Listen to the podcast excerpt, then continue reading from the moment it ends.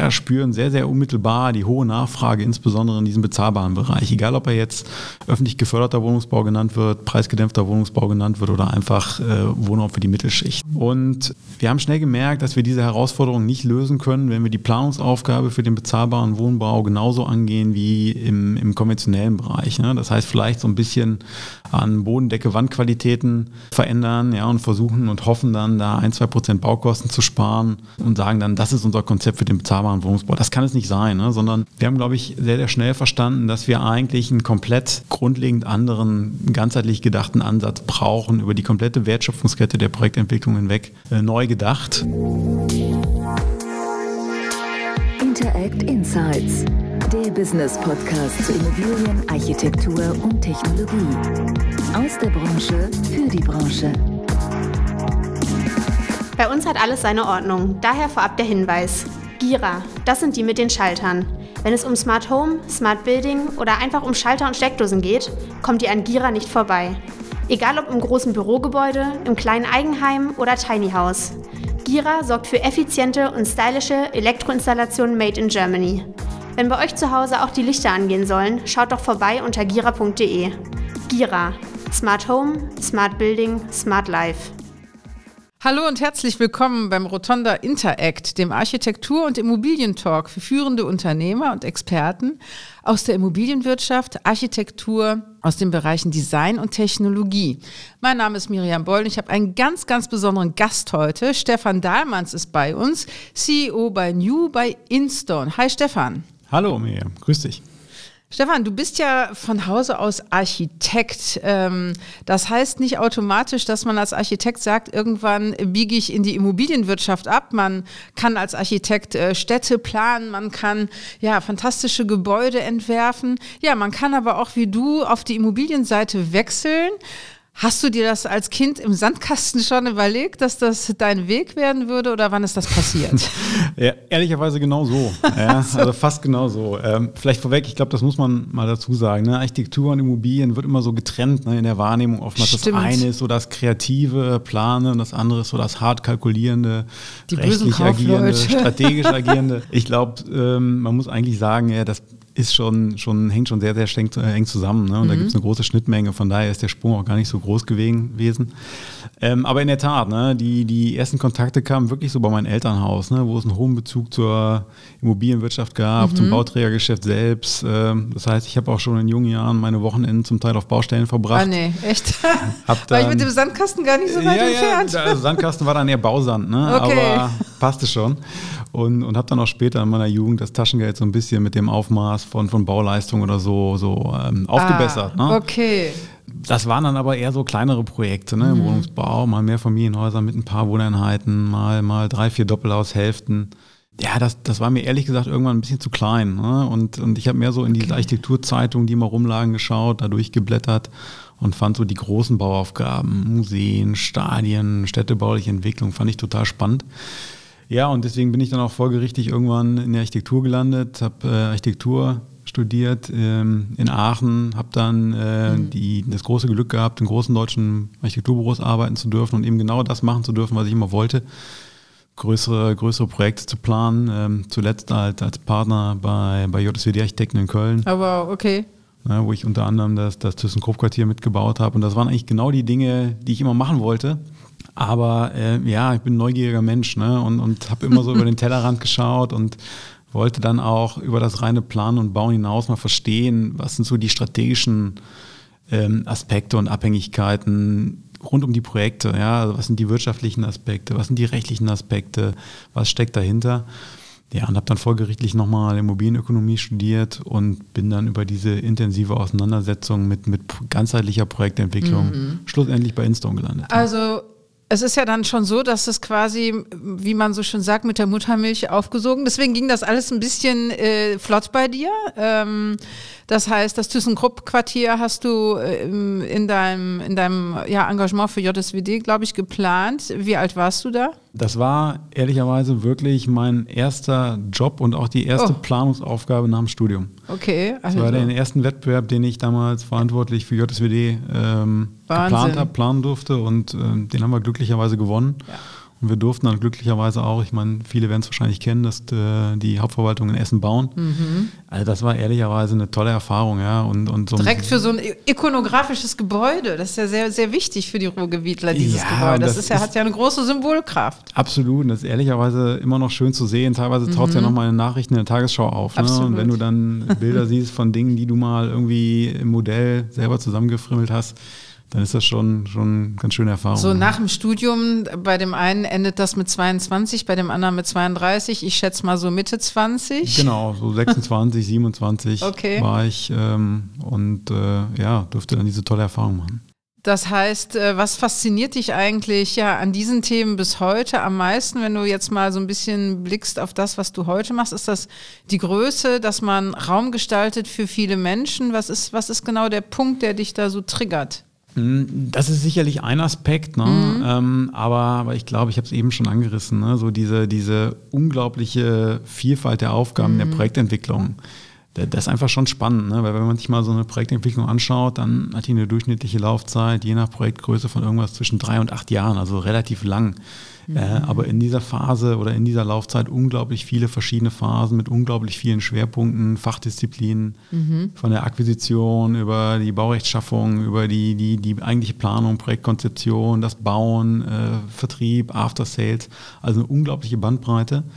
Es wird eigentlich nie langweilig. Und, und so der rote Faden ist eigentlich die, die Kommunikation, die Koordination. Und, und das, das begeistert mich schon und das macht halt nie langweilig und deswegen ist diese Aufgabe der, der Projektentwicklung, glaube ich, total spannend. Ne? Super, jetzt hast du auch gerade für die jüngeren Hörerinnen und Hörer mal, mal, genau erklärt, was ein Projektentwickler eigentlich ist. Ja. ähm, das wissen ja viele gar nicht und dass das so spannend ist. Jetzt bist du ja inzwischen Geschäftsführer bei New, das wird N-Y-O-O geschrieben, klingt ein bisschen wie New im Englischen.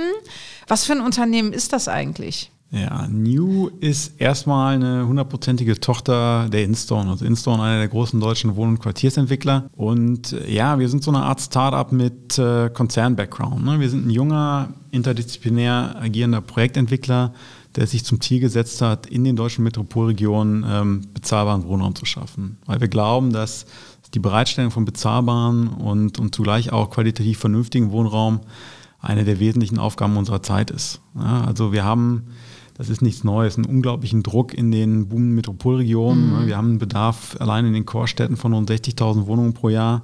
Die Bauleistung hinkt aber deutlich hinterher. Das heißt, in dem Bereich, in diesen Regionen gibt es allein ein Defizit von rund 15.000 Wohnungen pro Jahr.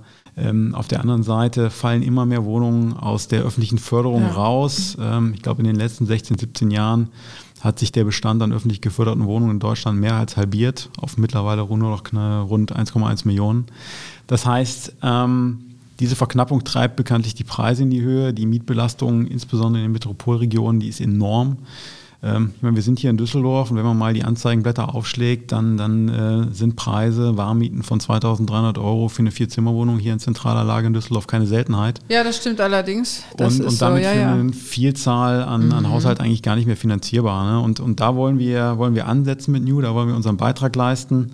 Ähm, und die, die Kernidee und die Kernfrage, die wir uns gestellt haben, ist, muss eigentlich eine, eine Wohnung in Berlin anders aussehen als eine Wohnung in Hamburg oder München oder Stuttgart.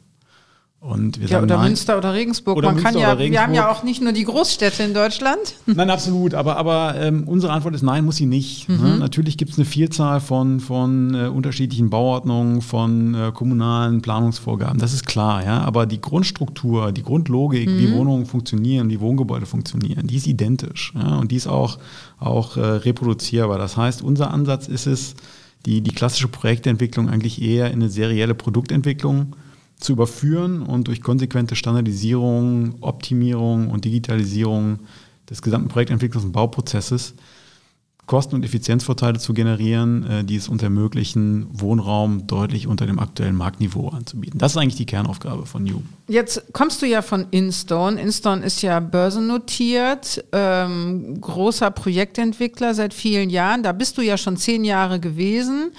Ähm, was war denn der Grund, diese, sag ich mal, neue, diesen neuen Ansatz, also sich zu fokussieren auf Nachhaltig und Bezahlbarkeit in ein eigenes Unternehmen auszugliedern. Man hätte ja auch sagen können, okay, wir machen hier eine neue kleine Abteilung auf. Ne? Ihr habt ja, das ist ja auch ein neues Brand, ne? Und ihr seid ja schon, vielleicht musst du das mal sagen, ihr seid ja auch schon relativ viele Leute, was ja viele noch gar nicht wissen, wie viele Mitarbeitende es da schon gibt und ihr wächst auch schnell. Das war ja sicherlich eine große, wichtige strategische Entscheidung. Warum? Warum hat man nicht einfach gesagt, wir haben jetzt eine Abteilung, die macht das? Warum ein eigenes Unternehmen? Ja, absolut. Da muss ich ein bisschen weiter ausholen. Ne? Also Instone ähm, in der Tat ne, ist einer der großen deutschen Wohn- und Quartiersentwickler mhm. und unsere Kernkompetenz liegt in der ähm, Entwicklung großer, komplexer Stadtquartiere. Ne? Und im Zuge unserer langjährigen Auseinandersetzung mit diesen Aufgaben haben wir natürlich unmittelbare Erfahrungswerte gesammelt, ähm, insbesondere eigentlich in allen Facetten des Wohnungsbaus mhm. logischerweise und, und ähm, ja, spüren sehr, sehr unmittelbar die hohe Nachfrage, insbesondere in diesem bezahlbaren Bereich. Egal, ob er jetzt öffentlich geförderter Wohnungsbau genannt wird, preisgedämpfter Wohnungsbau genannt wird oder einfach äh, Wohnraum für die Mittelschicht. Ne? Mhm. Und ähm, wir haben schnell gemerkt, dass wir diese Herausforderung nicht lösen können, wenn wir die Planungsaufgabe für den bezahlbaren Wohnbau genauso angehen wie im, im konventionellen Bereich. Ne? Das heißt, vielleicht so ein bisschen an Bodendecke, Wandqualitäten äh, verändern ja, und versuchen und hoffen dann, da ein, zwei Prozent Baukosten zu sparen und, und sagen dann, das ist unser Konzept für den bezahlbaren Wohnungsbau. Das kann es nicht sein, ne? sondern mhm. wir haben, glaube ich, sehr, sehr schnell verstanden, dass wir eigentlich einen komplett grundlegend anderen, ganzheitlich gedachten Ansatz brauchen, über die komplette Wertschöpfungskette der Projektentwicklung hinweg äh, neu gedacht. Ja, und und ähm, das kann ich halt nicht ähm, in, einem, in einem unter Hochdruck laufenden ähm, und auch hochdrucklaufenden Unternehmen, was, was sich äh, auf, auf eine etwas andere ähm, ja, Art der, der Projektentwicklung fokussiert. Ne? Mhm, wir haben, okay.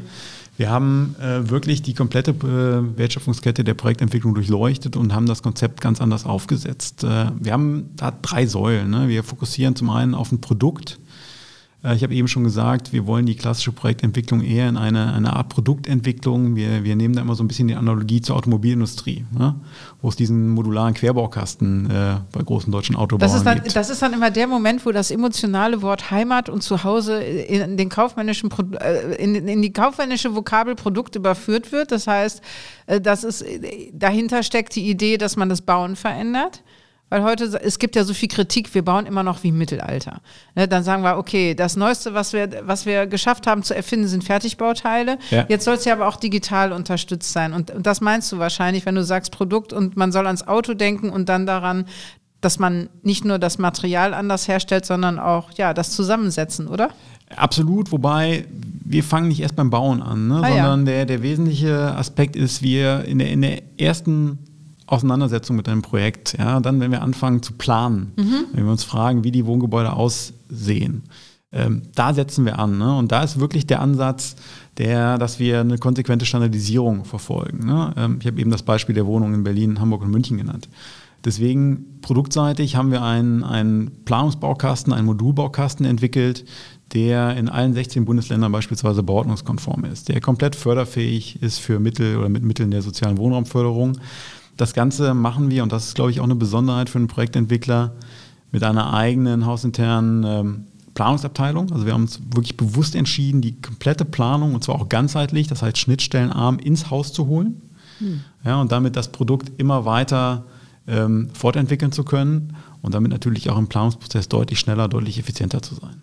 Okay, das meint ihr, ist es das, was ihr meint auch mit Smart oder was verbirgt sich da noch hinter? Ja, in der Tat. Ne? Das ist so ein bisschen ähm, äh, das, was wir mit Smart genau als Attribut für, für unser Konzept meinen. Ne? Mhm. Viele denken an Smart Home, auch da, das ist sicherlich eine wesentliche Komponente unseres, unseres Konzepts, aber Smart ist echt dieser Ansatz, ne? dass wir versuchen, wirklich effiziente, gut durchdachte Grundrisse äh, Wohnprodukte zu liefern, die, die wirklich effizient sind, äh, aber trotzdem eine hohe Wohnqualität bieten aber das Ganze halt äh, durch einen effizienten Planungsprozess generiert. Jetzt seid ihr ja noch gar nicht so alt, weil du hast es so schon gesagt, wir sind ein, ein Startup mit einem Konzernhintergrund oder auch man kann sich da so anlehnen.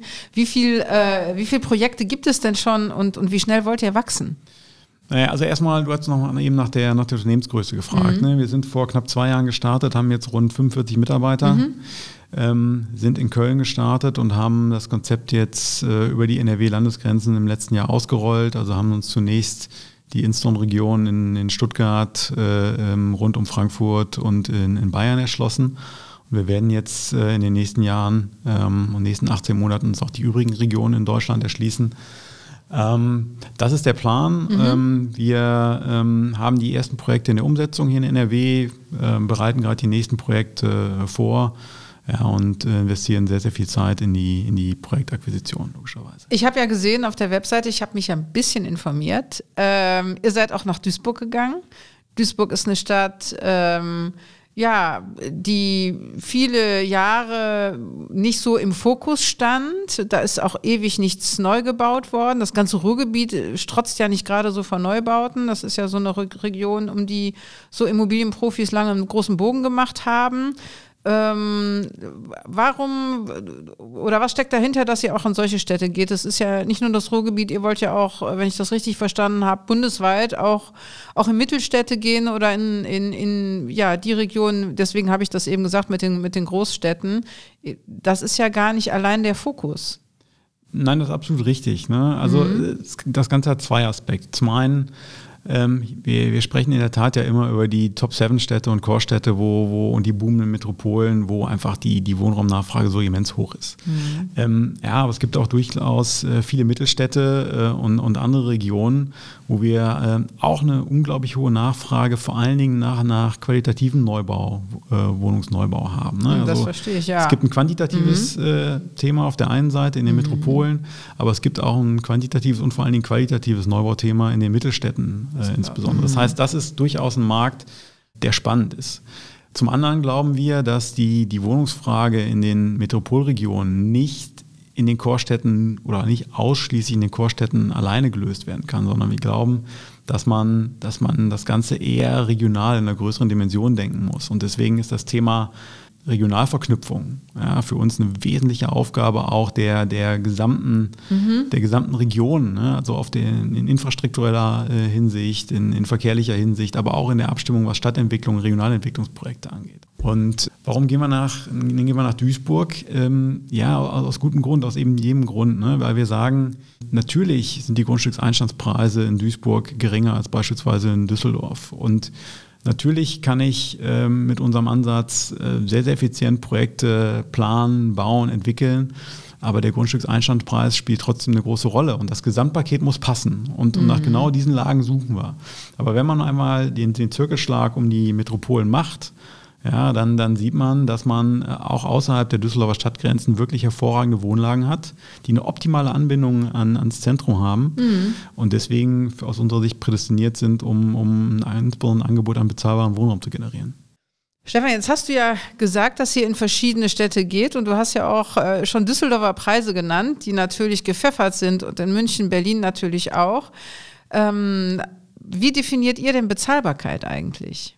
Ja, das, das ist in der Tat die Gretchenfrage. Ne? Ja, und äh, das, das ist auch ein abendfüllendes Thema und eigentlich ähm, ist auch ein blöder Begriff Bezahlbarkeit. Ne? Mhm.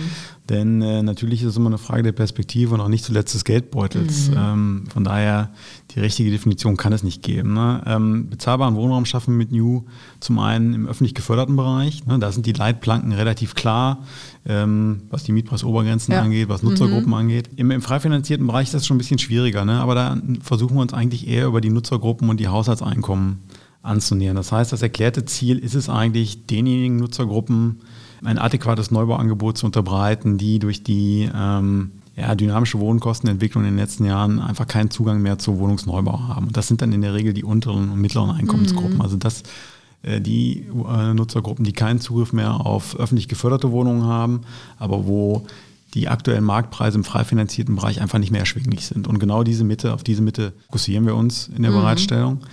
Wichtig ist aber, glaube ich, auch, und das ist ähm, ein Thema, wo man, glaube ich, nicht, nicht ähm, oft genug darüber sprechen kann, dass die reine Fokussierung auf den Quadratmeterpreis aus unserer Sicht nicht, nicht richtig ist. Ne? Denn unser Ansatz ist es mit kompakten, kosten- und flächenoptimierten Wohnkonzepten, ne? mit, mit intelligenten Grundrissen, mit geringen Betriebskosten ähm, und auch einer cleveren Standortauswahl. Ich habe über den Duisburger Süden mhm. gesprochen. Ne? Die Gesamtwohnkostenbelastung zu senken. Ne? Und dann sind wir schon in der Lage, ähm, die Mietbelastung im Vergleich zur Kernstadt um rund 30 bis 40 Prozent zu senken und das bei guter Anbindung an die Kernstädte. Das ist eigentlich der ähm, Kernpunkt unseres Konzepts und, und das definiert dann auch die Bezahlbarkeit. Ja, da kann man sich auch leichter dann vorstellen, um was für Lagen ihr geht. Ne? Das ist dann nicht die Seitenstraße von der Kö oder so, sondern eher ja in den Speckgürteln. Ich meine, gut, wenn man sich mal die Zahlen anguckt, die Preissteigerungen, die höchsten dynamischen waren natürlich in den Speck Speckgürteln jetzt, aber das ist schon relativ logisch, dass sich auch die Bautätigkeit dahin verlagert. Ähm, das ist einfach so. Und jetzt hat ja die Bundesregierung auch ehrgeizige Pläne, 400.000 neue Wohnungen sollen ja angeblich gebaut werden und die Zahl ist ja rausgekommen, da gab es noch gar keinen Ukraine-Krieg. Ne? Da müssen wir mal sehen, wie viele bleiben denn hier und wie viele wollen denn vielleicht auch wieder nach Hause gehen. Und dann fragt man sich natürlich gleichzeitig, wie passt das mit den Klimaanforderungen zusammen? Weil ja, die Hardliner sagen, äh, nachhaltig ist alles, was nicht neu gebaut wird, sondern da wird ja gesagt, am besten ist ja gar nicht neu bauen. Wie passt das denn zusammen?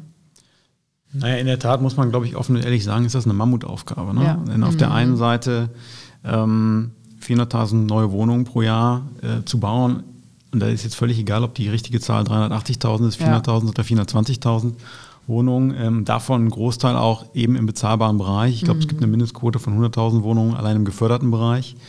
Äh, 2021 hatten wir, glaube ich, äh, und es war ein sehr, sehr ähm, aktives Jahr der deutschen Bau- und Immobilienwirtschaft eine Produktion von rund 300.000 Wohnungen, also mhm. also sprich mehr von 25.000 Wohnungen. Das kombiniert mit der Anforderung, dass bis 2045 äh, ein klimaneutraler Wohnungsbestand geschaffen werden muss. Ähm, das ist in der Tat eine Mammutaufgabe. Jetzt bin ich davon überzeugt, dass sich Kosteneffizienz und Nachhaltigkeit nicht per se ausschließen müssen. Mhm. Aber in der Tat, ähm, die Klimaschutzanforderungen in Verbindung mit steigenden Baupreisen, mit Fachkräftemangel und so weiter, ähm, erleichtern die Aufgabe nicht. Ja? Und, ähm, ja, und dann haben wir ja auch noch dieses ganze Hickhack ne, mit den Förderungen. Das ist ja ähm, jetzt, sag ich mal, aus, wenn man mal überlegt, äh, unter welchem Einfluss im Prinzip ja auch euer Geschäftsmodell, das Geschäftsmodell vieler Immobilienunternehmen leidet unter ja da, unter der nicht vorhandenen Planungssicherheit. Ne? Was, was, was bedeutet das für euch, dass das hier ständig verändert wird? Naja, also, also ständig verändert wird, muss man fairerweise sagen, ähm, stimmt ja nicht ganz. Ne? Ähm, und, und grundsätzlich muss man sagen, macht es natürlich Sinn, nur, nur Projekte, Bauweisen zu fördern, mhm. die nicht eh schon State of the Art sind. Das stimmt natürlich. Ähm, und die auch wirklich einen tatsächlichen Effekt für den Klimaschutz haben. Ne? Also ein super Beispiel ist eigentlich diese, dieser Dämmwahnsinn. Ja? Also es macht keinen mhm. Sinn, unsere eh schon sehr, sehr äh, dichten und, und, und ähm, sehr, sehr modernen Gebäudehüllen nochmal 20, 30, 40 Millimeter weiter zu dämmen, äh, nur um des Dämmens wegen. Da kann es schon mal viel, viel sinnvoller sein, die, die entsprechenden Aufwendungen Mittel in effiziente Anlagentechnik mm. zu stecken. Also von daher ähm, grundsätzlich, dass, dass Förderbedingungen von Zeit zu Zeit nachjustiert werden müssen im Sinne der, der Effektivität, ist total richtig. Dennoch, und das ist völlig klar, ne, waren auch wir von den Ankündigungen der Bundesregierung ähm, Anfang des Jahres, ähm, die Förderung für energieeffiziente Gebäude zu stoppen oder zumindest mal auszusetzen. Mhm ähm, ein wenig überrascht, ja, zumindest in der Kurzfristigkeit. Denn man muss ja bedenken, ne, für die Planung und Konzeption von Projekten analog der entsprechenden Förderbedingungen, ja, da braucht es Monate, ja, zum Teil mhm. auch äh, neun, zwölf, 15 Monate an Vorlauf. Und, und wenn dann relativ plötzlich mit wenig Vorlaufzeit die äh, Förderparameter geändert werden oder gestrichen werden, ja, dann ist diese ganze Planung für die Katz ja. Das heißt, im besten mhm. Falle, im besten Falle ähm, reden wir über einen Zeitverlust und, und Mehrkosten. Ja, Im schlechtesten Falle werden ganze Projekte auf den Prüfstand gestellt. Ne? Und ähm, das ist in der Tat natürlich ähm, keine vorausschauende Politik, das muss man ganz klar sagen, und kontraproduktiv. Und dass die Nachfrage nach den Fördermitteln aber immens hoch ist, ja, zeigt ja auch das, was äh, jetzt äh, vor zwei Tagen passiert ist, nämlich in, in, dem Moment, wo die zur Verfügung gestellten Fördermittel für die Neuauflage des KfW-40-Programms auf einmal äh, verfügbar waren, äh, waren die Mittel innerhalb weniger Stunden ähm, äh, aufgebraucht. Ja. Das mhm. heißt, auch da sieht man den, den hohen Bedarf und es, es zeigt aber auch, dass eine, die Vereinbarkeit von Klimazielen und Wohnraumschaffung ehrlicherweise durch staatliche Subventionierung, Förderung, Steueranreize, egal ob sie jetzt auf Objekt- oder Subjektebene stattfinden, eigentlich, eigentlich nicht funktioniert. Ähm, aber du hast völlig recht, was wichtig ist, und das ist auch unsere Forderung äh, und die Erwartungshaltung, ne, dass wir möglichst schnell neue Förderprogramme bekommen, die mhm. dann aber auch eine, eine verlässliche und, und dauerhaft definierte Planungsgrundlage darstellen, weil das wiederum ist, ist die Voraussetzung für effiziente Projekte. Du hast äh, so ein bisschen gerade auf das auf Baumaterialien schon abgehoben. Einerseits haben wir ja einen unerwarteten Mangel an bestimmten Baumaterialien. Andererseits gibt es ja gerade auch in der Architektenszene und in der Entwicklerszene so Diskussionen um Material Passport. Also, dass man ja, wie bei einem Joghurt oder wie bei einem Stück Kuchen, dass man äh, eingeschweißt kauft, weiß, ne, was sind die Zutaten. Findest du, dass das, dass das transparent ist, dass man vielleicht auch gar nicht so nachhaltig bauen kann im Moment, weil man zu wenig über die Materialien weiß oder zu wenig Alternativen hat? Ja, ich glaube, da gibt es einen Paradigmenwechsel auch gerade. Ne? Ah, ja. Ich glaube, den Anspruch, den man, den man da an, äh, an, an, an Projekte, an die Bauindustrie stellt, der ist ja nicht grundsätzlich falsch. Mhm. Ja, jetzt muss man nur, nur sehen, und, und da komme ich wieder auf deinen Einwand äh, äh, zu Beginn zurück, ja, wir bauen immer noch so wie vor 100 Jahren. Das stimmt nicht ganz, aber mhm. dem Grunde nach ist da viel Wahres dran. Ja? Das heißt, wir haben wenig Standardisierung, Systematisierung mhm. im Bauen. Äh, wir haben sehr, sehr viele individuelle Lösungen, eine hohe Kleinteiligkeit in den ah, Konstruktionen, ja, stimmt, ja. eine geringe Vereinheitlichung. Und das macht es natürlich deutlich schwerer, ja, diese, diese Standards, diese Transparenz in, den Materialitäten, in den Konstruktionen ähm, in der Bauwirtschaft, in Immobilienprojekten umzusetzen, wie wir sie beispielsweise in, in der Automobilindustrie oder so haben. Ja, ja wahrscheinlich dauert es dann auch länger, bis sich Innovationen durchsetzen. Ich war neulich bei einem Unternehmen, äh, das äh, ist mit dem Thema Hanf unterwegs und die machen Dämmplatten aus Hanf. Da sagen natürlich, sag ich mal, die äh, Spaßvögel aus unserer Branche super, dann kann man sein Haus später rauchen. Also wie, äh, in welche Richtung, also sind wir da innovativ genug, was diese Themen angeht? Also jetzt frage ich mal den Architekten. Ne, ich kenne Architekten, die haben, also Architekturbüros, die haben für ihre Mitarbeiter schon Listen rausgegeben mit, mit Materialien, die sie nicht verplanen sollen. Ist das ein Weg oder findest du das zu radikal?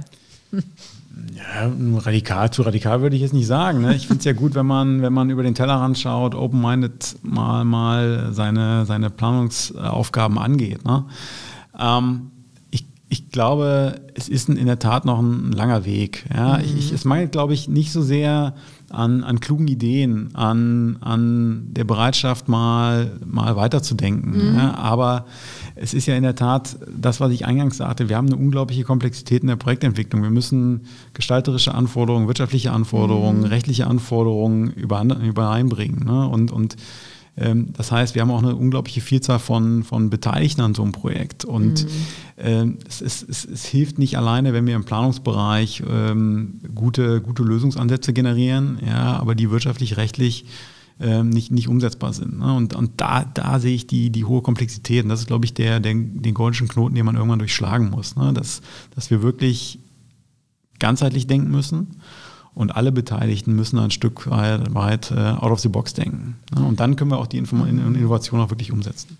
Jetzt ähm, gibt es ja das, jetzt gehen wir mal von dem Gebäude an sich weg und den Materialien, sondern nochmal so ein bisschen Richtung Investmentmarkt. Wir haben natürlich das schöne Thema ESG auch gerade und einen, ja, und eine ja, Kapitalanlagewelt, die sich gerade ein bisschen umstrukturiert die nach neuen Formen sucht, ja, Geld, Geld zu binden und ja, und darauf achtet, dass die, dass das, dass die Projekte, in die man investiert, äh, ist, ähm, dass die nachhaltig sind, dass die vielleicht sozial gerecht sind. Es gibt diese herrliche Werbung immer vor der Tagesschau jetzt äh, mit diesen Klimafonds und äh, ja, die Immobilienwirtschaft wird jetzt gerade wach und denkt, äh, kriegt immer nur um die Ohren gehauen, ihr seid Verursacher von zu viel CO2.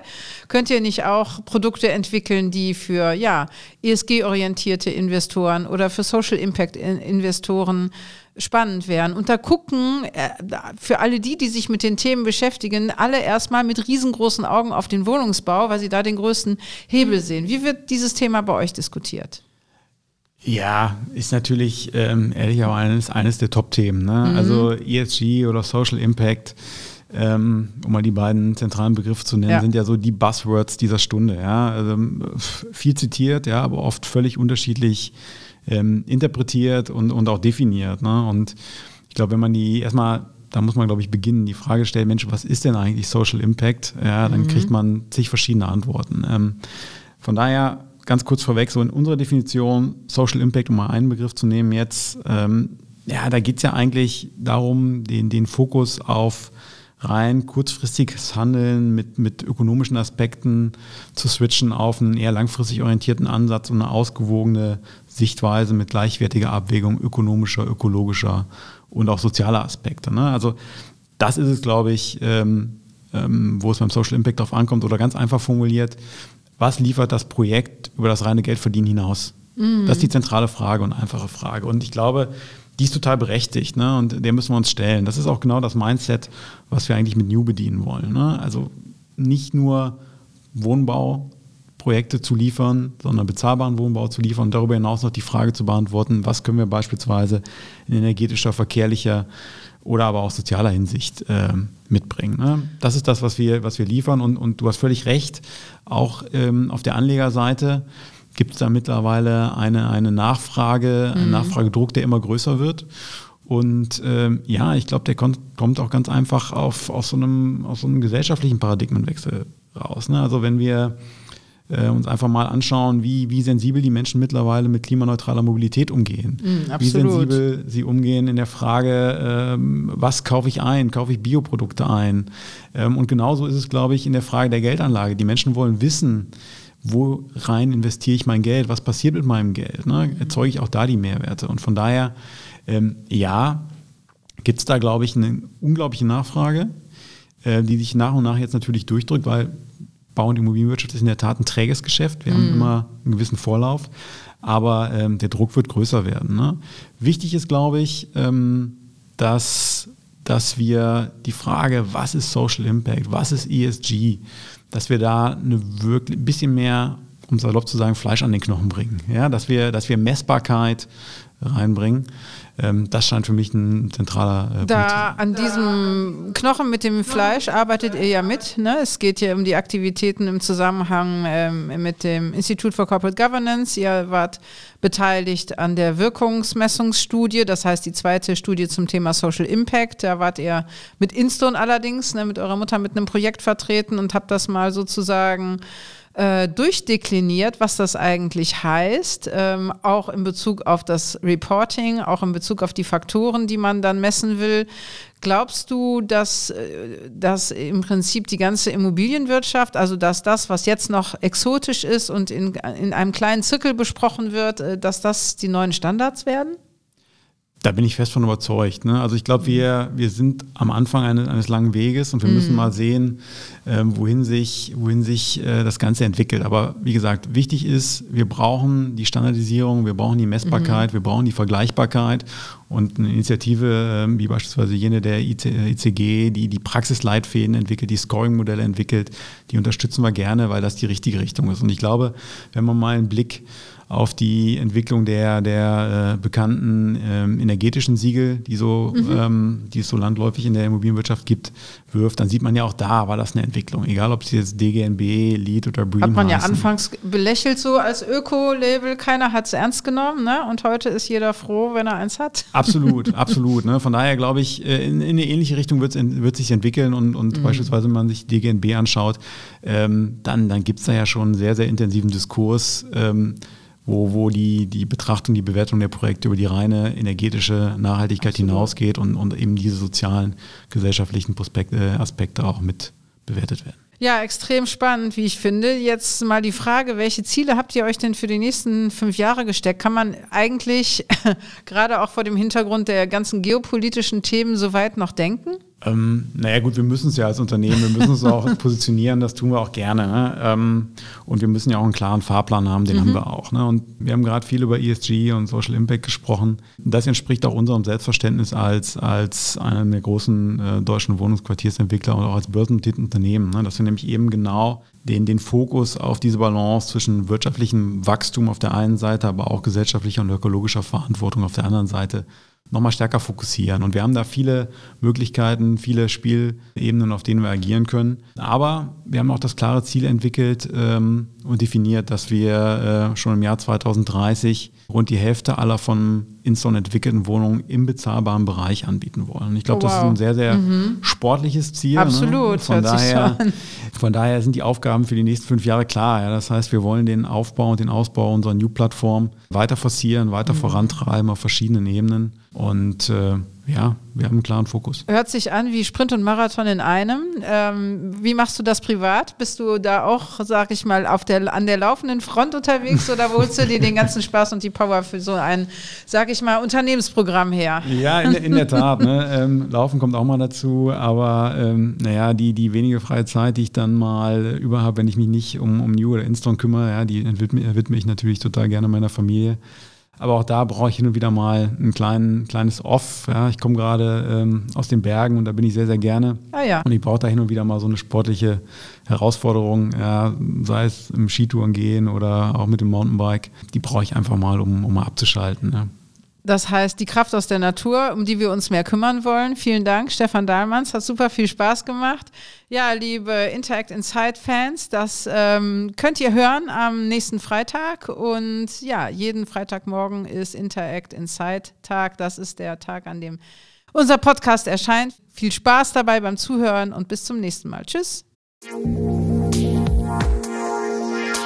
Interact Insights der Business Podcast zu Immobilien, Architektur und Technologie. Aus der Branche für die Branche.